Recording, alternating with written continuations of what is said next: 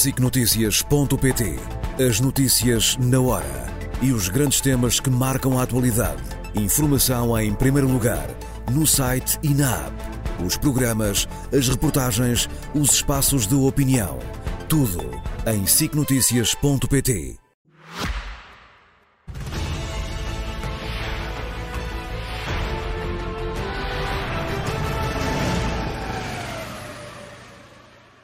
que é um espaço que foi crescendo, porque começamos por tratar de uma guerra, entretanto temos Duas. outra. Eh, E vamos precisamente começar por um ponto de situação Nuno, eh, ou por alguns eh, comentários sobre o que se está a passar no Médio Oriente. Eu ia começar pelo famoso plano de Rafah, é assim chamado. O plano, alguns chamam-lhe plano Ramo de Oliveira. Não sei se esse é o nome, se há algum nome de código. É um plano que em princípio foi acordado entre o Qatar, os Estados Unidos e a ONU, eh, aparentemente com o assentimento do Egito e de Israel, e que consiste em fazer passar por aquela entrada, que é a entrada física entre o Egito e a faixa de Gaza, eh, 115 caminhões do crescente vermelho egípcio e 104 caminhões de ajuda. Eu estava agora a rir por uma coisa, lembrei-me de outra coisa. E 104, 104 eh, caminhões de uma, de uma série de países que têm acordos com, com o Egito. Portanto, eh, no fundo, é a passagem destas centenas de veículos que, que se trata. Eu peço desculpa, eu estou-me a rir, eu vou explicar porquê. Porque pode haver uma, uma confusão entre organizações sobre o que é o Crescente Vermelho. O Crescente Vermelho é a versão eh, árabe eh, da Cruz Vermelha. Pronto. Sim, porque ouvimos uma, uma denominação que, que dá vontade de rir. Sim, Pronto, dá vontade de rir. Pronto. Mas o plano Rafah eh, é um plano que nós não sabemos se é viável. Ou seja, os caminhões estão lá, eh, os aviões com a carga estão a chegar, mas não sabemos se é possível que elas cheguem aos seus eh, destinatários. É muito importante dizer que este plano pode ser o princípio, digamos, o, o topo do iceberg de uma discussão política sobre algo que nos parecia até agora só uma discussão militar. Repara que isto coincide com, e vou dizer os nomes das pessoas, com a libertação da Judith Hanan e da sua filha de 18 anos, Natalie Hanan, que são eh, dois, eh, duas cidadãs americanas que tinham sido raptadas pelo Hamas, foram libertadas, acabam de ser libertadas há, há pouco tempo, eh, cerca de uma hora.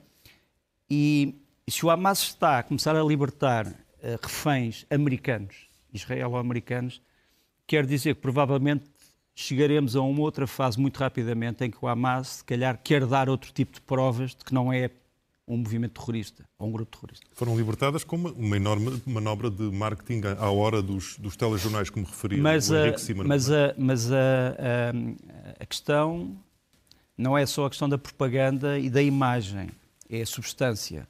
O Hamas até há pouco tempo dizia que não libertava ninguém se os israelitas não deixassem de bombardear a faixa de Gaza. As operações militares continuam e as libertações, no entanto, dão-se, o que mostra que há um túnel, agora já não o túnel físico, mas um túnel diplomático que está a funcionar.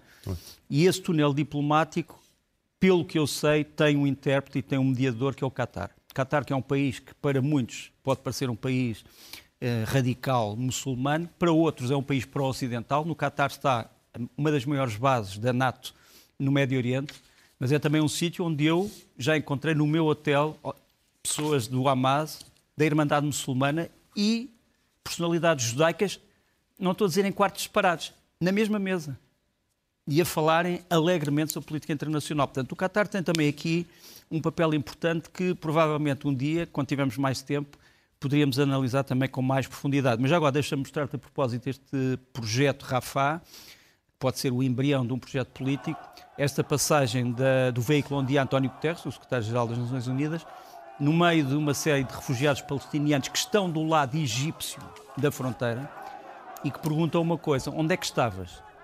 no fundo, os palestinianos que estavam aqui, nós achamos que se calhar que a ONU está a fazer coisas para a qual não tem a possibilidade de acompanhar. Portanto, tem, digamos, um, um sapato maior do que o seu pé. Mas Vai aqui é repetindo contrário. apelos, é? Mas aqui é apelos. contrário. Que é ao contrário, é que os palestinianos acham que a ONU não está a fazer nada e que nunca fez nada. E, portanto, eh, no fundo, a ONU é sempre uma organização que será presa por ter cão e por não ter. Zé Milhazes, no, no teu caso, voltamos uh, a, a, mergulhar já na, no conflito da Ucrânia. Olha, eu penso que é importante uh, é que quando esteve em Pequim, Putin, numa das conferências de imprensa, disse, reconheceu que as forças ucranianas tinham lançado uma operação contra a região de Kherson, mas não avançou por menores, apenas sublinhou que a ofensiva não tinha tido qualquer êxito. No entanto, depois da visita a Pequim, Putin aparece uh, durante a noite em Rostov-no-Don, onde está situado o centro de comando das tropas russas na Ucrânia. Deve-se dizer que este é o centro das tropas russas na Ucrânia, mas está bem longe da fronteira e da frente de combate não vá o diabo de selas. E claro que isto parece ser um sinal de que efetivamente os russos estão preocupados com a situação naquela região da Ucrânia. Os próprios bloggers militares uh, pró-Putin reconhecem que os ucranianos conseguiram atravessar o rio Dnipro, como ontem falou o Nuno, e talvez hoje também vá abordar o tema, não sei, e ocuparam alguns lugares na margem esquerda. Isto é muito importante se a Ucrânia conseguir manter estas plataformas para continuar a sua uh, ofensiva na libertação de toda a região de Kherson e continuar uh, uh, para sul. Isto também pode ser um sinal de que Moscou se está a preparar para uma operação militar de alguma envergadura, e daí que não se prevê que a Rússia mude as suas exigências face a este conflito e, pelos vistos, vamos mesmo que nos ter de preparar para duas guerras durante um tempo talvez mais longo do que aquele que a gente imaginava. Mas continuo a dizer que um dos objetivos de Putin com esta ofensiva será também desviar as atenções, aproveitar o desvio de atenções da opinião pública ocidental que está a ter para o conflito no Médio Oriente, para, pela calada, tentar pregar alguma partida séria à Ucrânia e aí o Ocidente tem mesmo que estar atento. Esta previsão, assunção de que estamos de facto com duas guerras que de repente estão sobrepostas, foi muito reforçada por aquele que também se quer assumir como um grande player, que é Joe Biden. Joe Biden está eh, a aproveitar, entre aspas, esta ocasião para eh, relembrar qual é o papel dos Estados Unidos. Sim, é, é, é, espantoso como é que um presidente, no, no ocaso da sua idade, enfim, todos nós envelhecemos, eh, e ele nota-se que envelheceu nestes últimos anos, apesar de ser uma pessoa que já entrou com alguma idade no, no papel presidencial, mas é, é, espantoso como, como é que este homem que vem num discurso trazer outra vez os grandes, eu diria, os grandes mitos políticos da cultura americana. Uma delas, um deles, é esta história, quando estamos perante um conflito titânico, os Estados Unidos conseguem levantar-se e mobilizar a sua força industrial, por exemplo, para criarem uh, novas armas e armas em massa, como aconteceu com a Segunda Guerra. Foi uma parte do discurso, para tentar mostrar que uma das uh, dos elementos da propaganda dos últimos tempos, que é ah, o Ocidente não vai conseguir armar a Ucrânia e Israel ao mesmo tempo, cai pela base. Ele próprio não só explicou porque é que isso cai pela base, porque os Estados Unidos têm uma base industrial que vai permitir precisamente fazer isso, mas fez também cair um segundo mito, o de que os Estados Unidos iriam esquecer a Ucrânia a favor de Israel. Ele diz: não. a história da Ucrânia é extremamente importante para nós. Nós temos aqui uma imagem do discurso em que ele relembra, curiosamente, aquilo que ele diz ser uma viagem secreta para a Polónia, de avião, e depois a entrada num comboio com uh, vidros fumados, onde andou durante 10 horas para chegar à, à Ucrânia, a chegada à Ucrânia com uh, sirenes a tocar, sirenes antiaéreas, depois ele diz que alguém da sua comitiva lhe explicou que ele era o primeiro presidente da história dos Estados Unidos a chegar a uma zona de guerra que não era controlada pelos Estados Unidos. Uh, portanto, ele tentou ir buscar esses elementos históricos para dizer, meus caros amigos, nós não vamos deixar cair a Ucrânia e aquilo que eu vou anunciar amanhã de ajuda é algo que vai provar as minhas palavras com gestos. E a verdade é que, como tu sabes, hoje foi entregue um documento bastante complexo em que a Ucrânia, com todos os subsídios que, que estão planeados neste documento, irá receber 61,3 mil milhões de dólares como condição. É se o Congresso americano o aprovar, porque isto é uma proposta presidencial ao Congresso. E nós não sabemos o que é que o Congresso americano vai fazer. Como sabes, a Câmara, dos, a Câmara Alta, o Senado, está relativamente tranquila no apoio à Ucrânia, bipartidário, mas a Câmara dos Representantes está largamente dividida. Sim, já deu muitos sinais de que, mesmo, mesmo quando era só a questão da Ucrânia, que isto um dia tinha que ter um fim, a ajuda. É? E, portanto, esta proposta de Biden é uma proposta arriscada politicamente, mas existe. Portanto, ele provou que pode fazê-lo. E, e, também desmentiu uma notícia que ontem apareceu num órgão de comunicação chamado Axios, que é feito por ex-pessoas que estiveram no chamado blog uh, político, que dizia que os Estados Unidos tinham desviado munições uh, da Ucrânia para Israel. É uma mentira, e aliás foi aqui provado ser uma mentira pelo próprio Joe Biden, que diz: vejam quanto é que eu vou dar à Ucrânia comparado com o que eu vou dar a Israel. E realmente ele dá 61,3 mil milhões à Ucrânia o que é cerca de 5, 4 vezes, 5 vezes mais do que aquilo que dá a Israel.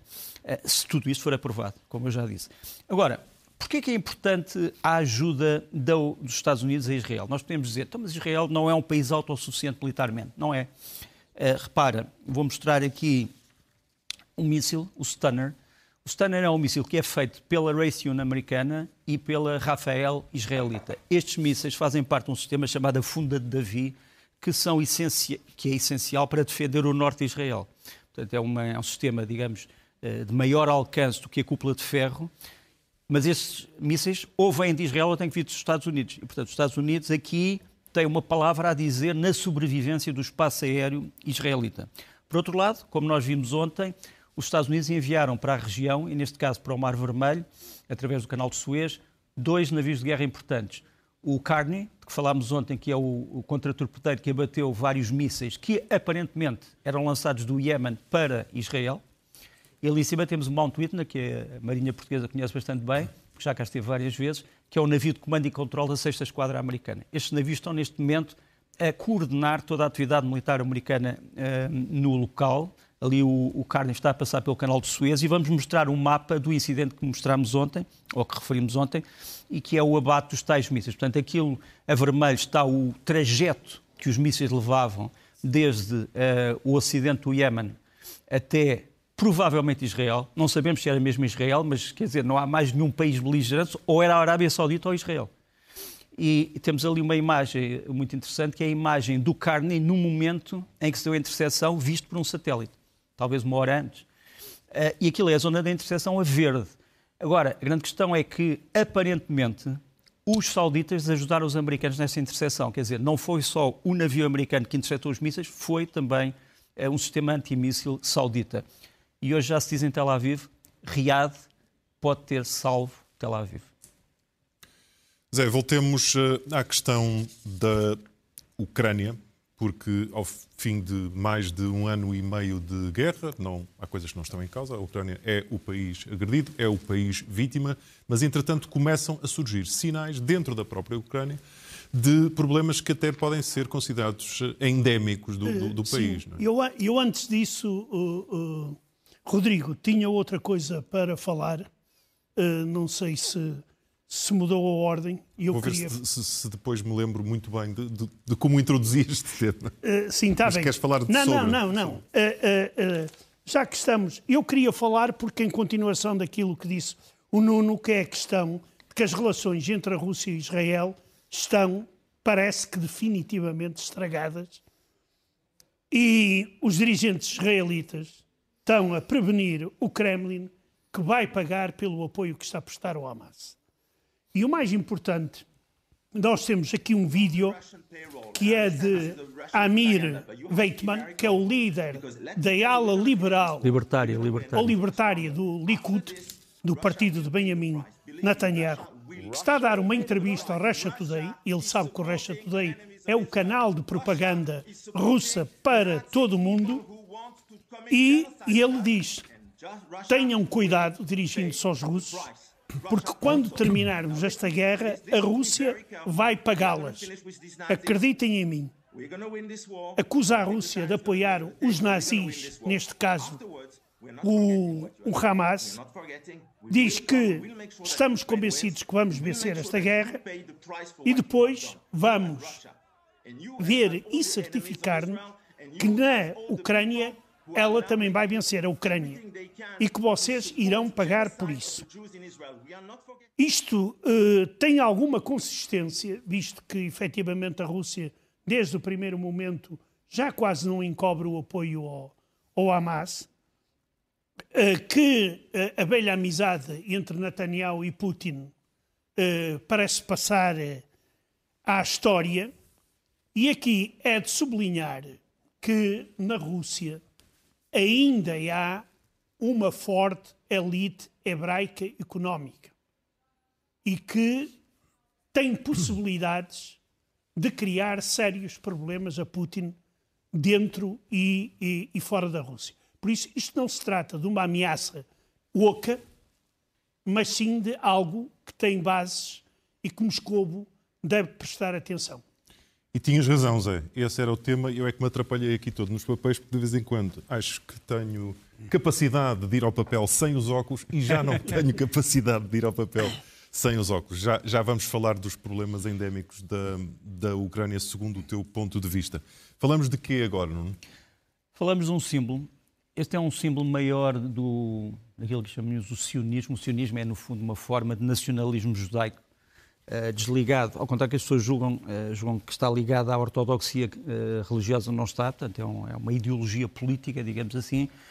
E este, esta cidade é, é, a maior cidade do norte de Israel, Kiryat Shimona, tem cerca hoje de 30 mil habitantes, é uma cidade muito bonita. Aliás, é, é toda esta zona do norte de Israel e, e do Líbano são zonas, para além de nos lembrarmos dos relatos bíblicos, são, são zonas perfeitamente incríveis. Estamos a falar da Galileia.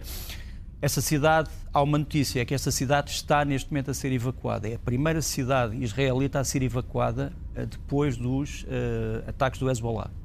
Primeiro julgou-se que eram ataques do Hamas no norte de Israel, mas não são, são ataques do Hezbollah. Ela está a ser evacuada e isto para os israelitas é um símbolo. Porquê? O nome desta cidade quer dizer a cidade dos oito. Eram oito, uh, digamos, dirigentes sionistas que protagonizaram uma das primeiras guerras entre Israel e os países árabes nos anos 20 do século passado, portanto, a seguir à Primeira Guerra Mundial. E a figura maior é uma figura que, por acaso, se liga a uma coisa que ontem o Zé Milhares referiu. É um, um, ehm, é um dos grandes mitos do sionismo, um dos grandes heróis do sionismo, o Joseph Trumpeldor, que foi militar do czar russo, uh, perdeu um braço na desastrosa guerra contra o Japão, no cerco de Port Arthur, depois é um homem que adere ao sionismo, portanto ele era, ele era judeu, e passa depois para as líderes da Revolução uh, Russa, uh, pretendendo criar um uh, Estado separado, judaico, dentro da Rússia pós-imperial, e depois acaba por morrer neste conflito, porque ele, entretanto, imigra para esta, para esta zona e acaba por morrer aí. Isto é uma, uma placa de homenagem ainda na sua terra natal do Cáucaso que ele é um homem originário do norte do Cáucaso, Pitigorsk. E, e... deixa-me sublinhar só uma coisa que é muito importante. Este homem foi condecorado com as mais altas Sim. condecorações militares do, do Império Russo. E... Ele é cavaleiro uh, das ordens de São Jorge, ou seja, são Sim. a máxima. E ele recebe também condecorações depois, durante a União Soviética, a título póstumo. E, aliás, esta, esta placa é colocada já em 2003. Claro. Portanto, é uma, portanto, ele continua a ser reverenciado, falando do poder que têm algumas elites uh, judaicas dentro da Rússia, uh, convém não o minimizar. Mas só para dizer que este símbolo, portanto, esta cidade, foi evacuada hoje por causa dos ataques do Hezbollah. Jamilhazes, vamos então falar dos velhos problemas da Ucrânia que regressam dentro, por dentro da sociedade ucraniana. Olha, isto pá, é inevitável porque a guerra está a ser longa, as pessoas estão cansadas, as pessoas querem ver o fim. E é natural que uh, esse tipo de, de sentimentos se reflitam nas sondagens.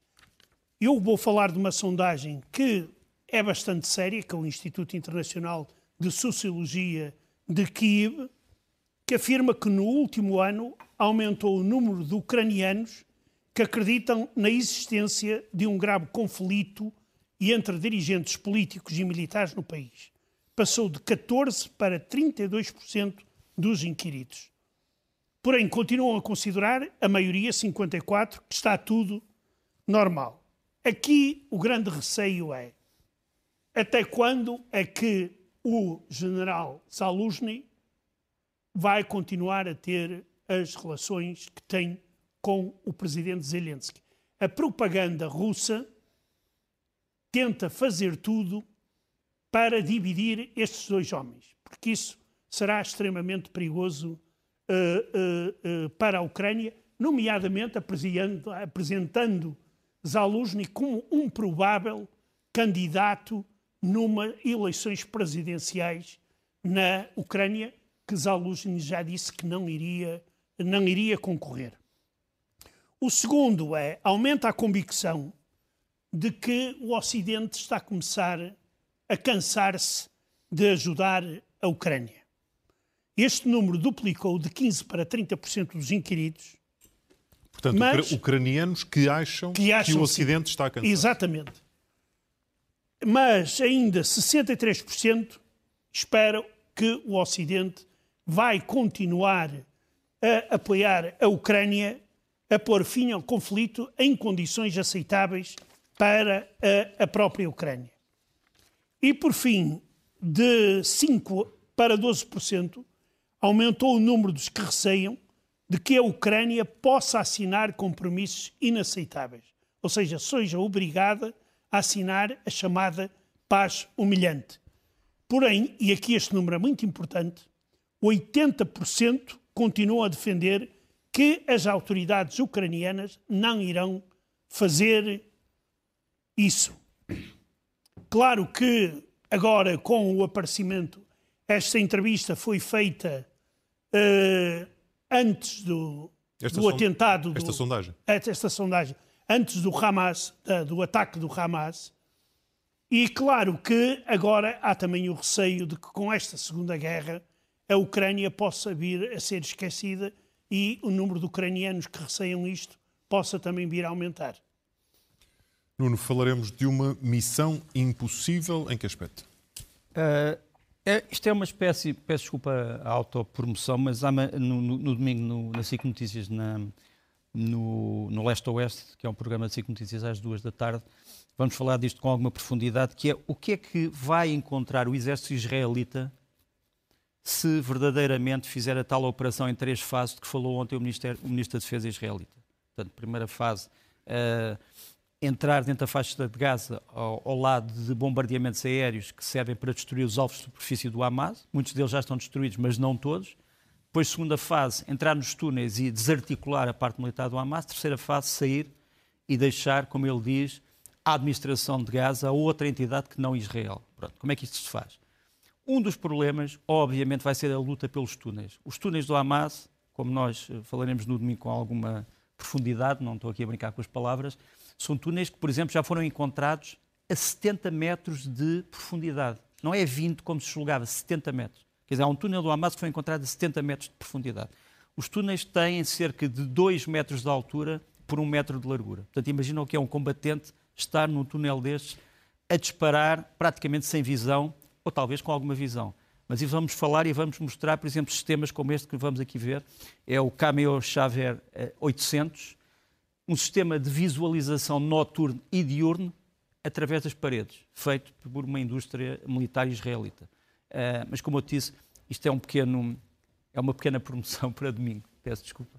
Não, podes fazê-la, estamos na SIC, estás a promover a SIC Notícias, portanto está, está tudo está bem. Está tudo em casa. Está tudo em casa. Não, mas o programa é meu, não gosto de falar dos meus Não é teu, é da SIC Notícias. Tá bem, okay, mas, não vamos, não vamos agora discutir, discutir isso.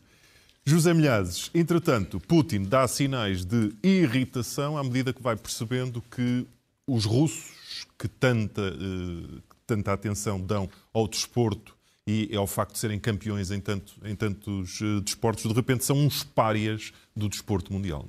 É? Exato, e decidiu declarar guerra ao Comitê Olímpico Internacional. Eu não escolho outra palavra porque é uma palavra exata. E até deu ordens para que se prepare uns Jogos Olímpicos paralelos. Ele teve esta semana, depois de vir de Pequim, numa cimeira eh, para organizar o desporto na Rússia. Vão voltar a surgir os velhos desfiles desportivos na Praça Vermelha da época do Stalin. Para aqueles que ainda gostem dessas coisas, podem, eh, poderão vir a assistir. Eh, e Putin acusou o Comitê Internacional Olímpico nem mais nem menos de racismo e discriminação étnica. Porquê? Porque este organismo proibiu a participação de desportistas, principalmente da Rússia e da Bielorrússia, de participarem em competições internacionais com a bandeira e o hino. Uh, ora, isto aqui uh, irritou solenemente o Comitê Olímpico, que já veio refutar. Agora, tu, agora tu, sou eu és tu que estás perdido. Exato. refutou, o Comitê Olímpico refutou estas acusações e disse que isto se deve ao facto de a Rússia ter violado a Carta Olímpica ao invadir uh, a, a Ucrânia. Uh, Putin aqui também tem outro objetivo, é travar a fuga de desportistas russos que estão a sair em grande quantidade do país, Verdade. ou muitos jovens para fugirem à tropa, mas também para participarem em competições europeias com outras bandeiras, ou sob outras bandeiras, nomeadamente a Palestina, por exemplo. Eu posso confirmar que mesmo em Portugal tem havido pedidos sim, sim. Há, de, há uma, de aquisição de cidadania por sim. parte de russos que querem são desportistas e não querem estar associados a este, a este pois. escândalo político. E que procuram. E então, aqui há uma coisa muito importante, que é Putin uh, anunciou que irá subsidiar os desportistas russos que não vão abandonar a Rússia, que não vão aceitar essas condições, e anunciou que em 2004 já poder-se-á, uh, ele poderá organizar algo semelhante a Jogos Olímpicos uh, paralelos. Isto faz lembrar a velha história, a história repete-se, faz lembrar 1980. o boicote aos Jogos Olímpicos de Moscou em 1980 devido à invasão do Afeganistão, e depois, depois a 84, resposta 84. em Los Angeles, exato, e a realização dos famosos Jogos da Amizade, onde participavam atletas da União Soviética e dos seus países satélites. Ou seja, corre-se o sério risco de vermos o Comitê Olímpico Internacional, o Movimento Olímpico Internacional eh, enfraquecido, e não só, porque isto também vai estar a bater com a UEFA e, e com outras organizações desportivas, mas infelizmente este processo, quer dizer, nós dizermos que o, o já não há margem para se dizer que o desporto está fora da política, ou não sim, tem nada a ver sim, com Sim, e é, uma, é um isolamento que custa muito ao, ao, povo russo. Mas não esqueça uma coisa, o Afeganistão não dividiu o mundo como está a dividir esta invasão. Repara que o Afeganistão tinha, apesar de tudo, um bloco soviético que apoiava a presença soviética. Aqui, a maioria esmagadora dos países do mundo condenam a invasão da Ucrânia.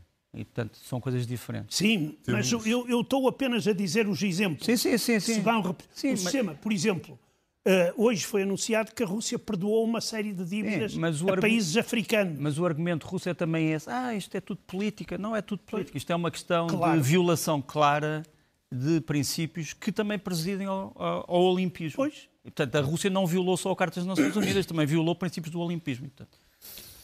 Nosso tempo vai avançando, Nuno. Sim. Temos também que avançar. Sim, e eu ia avançar agora para a Ucrânia.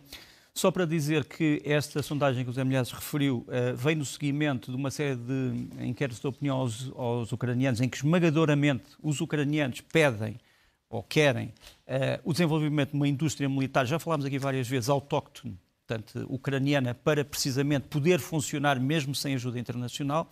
E, portanto, foi bom teres, teres trazido esta, essa opinião.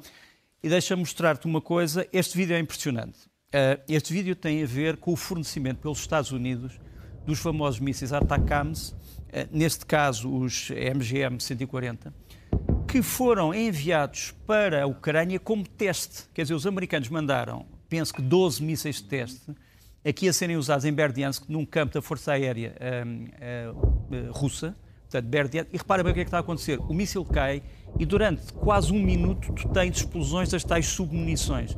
Provocaram aparentemente a perda de pelo menos 21 helicópteros russos. Pensávamos que eram 8, depois pensávamos que eram 9, podem ser cerca de 21, o que é praticamente um golpe, uma machadada fatal uh, no poder da, dos helicópteros que estão na região ocupada e que, e que apoiam as operações de infantaria. Uh, nós sabemos que a Ucrânia vai receber muito mais disto, isto são modelos antigos e modelos de teste. Imagina o que é quando vierem os modelos modernos e aqueles que verdadeiramente podem mudar a face da guerra. Vamos terminar, quer num caso, quer no outro, com uh, jogadas diplomáticas. Olha, eu posso prescindir de mostrar o Sr. Lavrov para, prescindir, para mostrar o meu último vídeo. Portanto, vais prescindir do que eu voltei a passar. A passar. É com grande, acho muito importante. grande arte e dignidade. Eu posso, eu posso falar com, da, das jogadas a, diplomáticas. Acho muito importante então, que é o seguinte. Eu, eu trago um vídeo que não vou fazer muitos comentários. Apenas pergunto onde é que isto aconteceu. Se nós ouvirmos o som que está a tocar, é o hino da Rússia. Estão a fazer um funeral militar. E dentro desta cova estão, pelo menos, 25 caixas. Depois não venham dizer que as baixas na Ucrânia das tropas russas são pequenas. Nuno. Eu acabo sim com os diplomatas, não acabo com os diplomatas, acabo para já com eles. Uh, este é o novo embaixador da Alemanha na Ucrânia, Martin Jäger, que deu uma entrevista ao, ao, ao, ao Pravda Europeu, uh, que é um dos jornais ucranianos de, neste momento de maior expansão, e o entrevistador pergunta-lhe qual é a sua principal missão e ele diz: A minha principal missão é fazer com que a Ucrânia ganhe a guerra. A missão é, é aquilo dito por um diplomata alemão, geralmente circunspecto e que não tem nenhuma dúvida em dizer isto. A segunda figura diplomática que eu vou mostrar aqui é um homem extremamente polémico, é o David Pressman. David Pressman é o embaixador dos Estados Unidos em Budapeste, portanto, na Hungria. Ele reuniu vários uh, embaixadores da NATO na Hungria para discutirem o famoso encontro entre Viktor Orban e Vladimir Putin. E depois disse aos jornalistas o seguinte: estamos muito preocupados pelo facto de o senhor Primeiro-Ministro se ter encontrado, isto foi o que ele disse, com essa escumalha que está dentro de um bunker numa altura em que há uma agressão contra a Ucrânia. Pronto. Isto caiu como uma bomba em Budapeste. Eh, o Ministério dos Estrangeiros húngaro disse apenas não é o embaixador dos Estados Unidos que faz a política externa da Hungria. Estamos conversados. Estamos conversados uh, por hoje. Nuno Rogério e José Milhazes voltarão ao Jornal da Noite na próxima semana, se não for antes, com algo que se justifique. Esperemos que não seja qualquer tipo de escalada terrível de qualquer uma destas guerras.